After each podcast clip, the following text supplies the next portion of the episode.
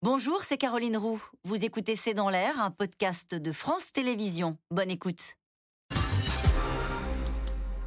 Cette question de Jean-Claude Danlin, n'est-il pas trop tard pour réformer les retraites, surtout dans le contexte économique actuel Cécile Cornudet, c'est vrai qu'il n'y a pas un alignement des planètes Ah non, très favorable. Mais je vous dis, le- depuis le début, euh, la- la- l'idée, c'est que de toute façon, c'est pas dans six mois, c'est pas dans un an qu'il y aura un, un alignement des planètes, donc autant le faire tout de suite. Mathilde Siro. D'autant qu'Emmanuel Macron avait fixé comme objectif que la, la- la réforme soit euh, entre en vigueur à l'été 2023. Donc en fait, s'il veut tenir son engagement, ça se passe euh, maintenant. Le désir de Macron de réformer les retraites relève-t-il d'une urgence budgétaire ou est-ce une affaire idéologique? C'est beaucoup une histoire d'image politique qu'il veut laisser. Il veut être quand même le président réformateur, transformateur qui, voulait être en 2017. Il n'a pas réussi à l'être suffisamment au premier quinquennat. Il veut pas que les crises qui se succèdent l'empêchent de l'être désormais. Et la retraite, c'est devenu au-delà de la question budgétaire. On voit bien que c'est n'est pas le sujet. C'est un emblème politique de est-ce que cette fois, il aura le courage de le faire. Une question de Marc en Moselle. Comment peut-on parler de démocratie et justifier l'emploi du 49.3 Ah, c'est- une belle question Ouais. hein, que pose notre téléspectateur. Le 49.3, quand on l'utilisait jusqu'aux années 90, ça passait comme une lettre à la poste. Personne ne contestait l'usage du 49.3. Et puis, ça, ça s'est transformé. Manuel Valls n'y est pas pour rien dans son utilisation du 49.3 euh, sur le- la loi El Khomri. C'est que maintenant, c'est devenu un outil presque antidémocratique. Ouais. C'est-à-dire C'est quand on veut passer en force. oui, c'est le passage en force, Ouais. c'est le non-respect des droits du Parlement. Et du coup, quand j'entends que euh, Emmanuel Macron, sa majorité, disent pas de problème, on va passer avec le 49.3 sur le budget ou sur le projet de financement de la sécurité sociale. Parce qu'entre parenthèses, je ne suis pas du tout sûr que les Républicains acceptent de voter comme ça euh, le texte. Parce que euh, dans le passage tout à l'heure que vous avez passé d'Olivier Marlex, c'était intéressant. Son- sa critique, c'est pas sur le fait de retarder l'âge de la retraite, c'est sur la méthode. Sur la méthode. C'est-à-dire, au fond, vous ne respectez absolument pas le dialogue que veulent les Français, vous ne construisez pas un projet élaboré. Dans ces conditions, nous Ouais. ne pouvons pas le voter.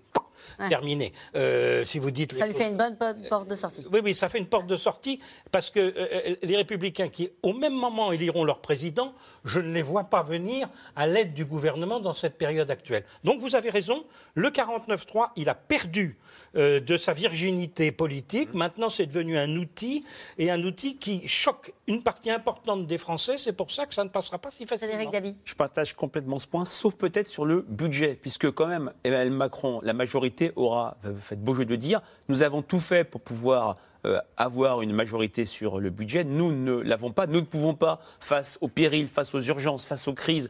euh, Rien que le fait de payer euh, les fonctionnaires, les agents de l'État, boucliers tarifaires. les boucliers en fait, tarifaires, nous arrêter euh, au milieu du guet. Donc je pense que de ce point de vue-là, ce recours au 49.3 sera moins catastrophique, c'est vrai, que celui de Manuel Valls lors de la loi Macron.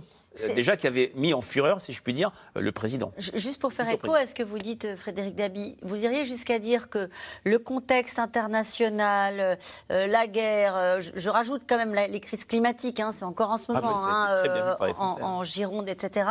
Ça peut donner un argument au président et au gouvernement de dire c'est pas le moment d'aller descendre dans la rue, la situation est grave, l'heure est grave. Ah, je pense que la patrie est en danger, l'heure Ouais. est grave, c'est un, c'est un un- argument que les Français entendent. C'est un peu l'espoir du, du pouvoir sur les retraites, c'est-à-dire, au fond, vous faites plus facilement passer une réforme difficile quand vous avez des tas de crises de tous les côtés et que les difficultés sont énormes. Euh, crise énergétique, vous avez raison, guerre en Ukraine, euh, inflation, etc. Bon, euh, il faut. euh, Qu'est-ce qu'on fait? On, on fait des choses, il faut remettre les choses en ordre. C'est un argument qu'une partie de- importante de l'électorat entendra, et c'est l'espoir du pouvoir, me semble-t-il. L'hiver prochain sera froid à cause de Poutine, sera-t-il chaud grâce à Martinez? Merci. Grâce à, grâce à Laurent Berger, puisque Ah bon je Oui. pense. Bah oui, parce que aujourd'hui, on voit que la capacité seule de la CGT à mobiliser, elle est très faible. On l'a vu euh, ces cinq dernières années. Si la CFDT met tout son poids euh, dans la balance, euh, là, ça peut faire du monde Et on dans peut peut-être rappeler que sur les retraites, depuis le début, Laurent Berger dit non. Hum, depuis Dit, le ce début. sera le chaos social, Voilà. c'est sans nous. Oui, tout à fait. Et, Euh, et le, et le co- dernier congrès de la CFDT a même pris position contre l'augmentation de durée des cotisations, alors que jusqu'à présent, c'était la voie acceptée par la CFDT. Ouais. Donc, il n'y a aucune marge de manœuvre côté CFDT. Et, et, euh, Laurent Berger va partir en cours de mandat dans un an normalement ou un an et demi et il veut laisser euh, une situation propre à son succès, sa successrice euh, à la tête de la CFDT. Donc il n'ira pas dealer quelque chose Comme sur ça les avait été fait. hein. Voilà, comme ça la avait été euh, fait dans, dans le passé. Dans le passé, c'était pas la CFDT Si. Si, si, c'était c'est la Nicolas. C'était. Notat. C'est bousculé euh, en 95. C'est Ah ça. Fortement même. La réforme des retraites sera-t-elle mieux, serait-elle mieux acceptée par les Français si le gouvernement commençait par réformer les régimes Il n'en spéciaux parle plus. Ça, c'est Ah. très intéressant.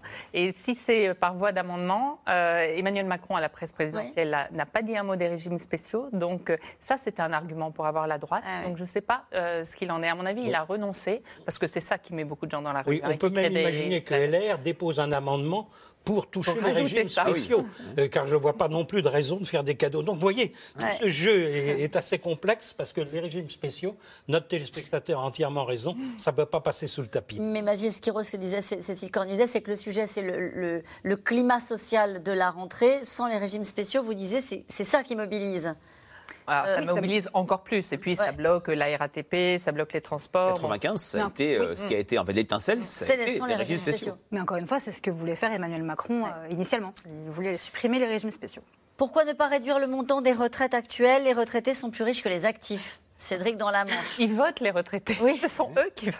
Oui, Ils votent ils votent- politiquement, ils votent voilà, plus, ils ont voté fortement Emmanuel Ouais. Macron. Et euh, quand on interroge les retraités pour savoir s'ils se vivent comme gagnants ou perdants de la Ouais. politique d'Emmanuel Macron, ils se vivent majoritairement et de manière écrasante comme des perdants.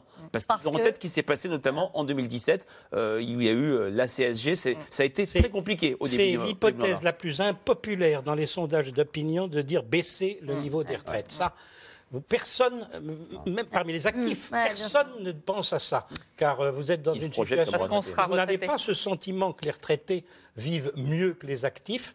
Et au contraire, ils n'ont par ailleurs aucune capacité de négociation. Le salarié peut discuter dans Mmh. son entreprise son augmentation de salaire.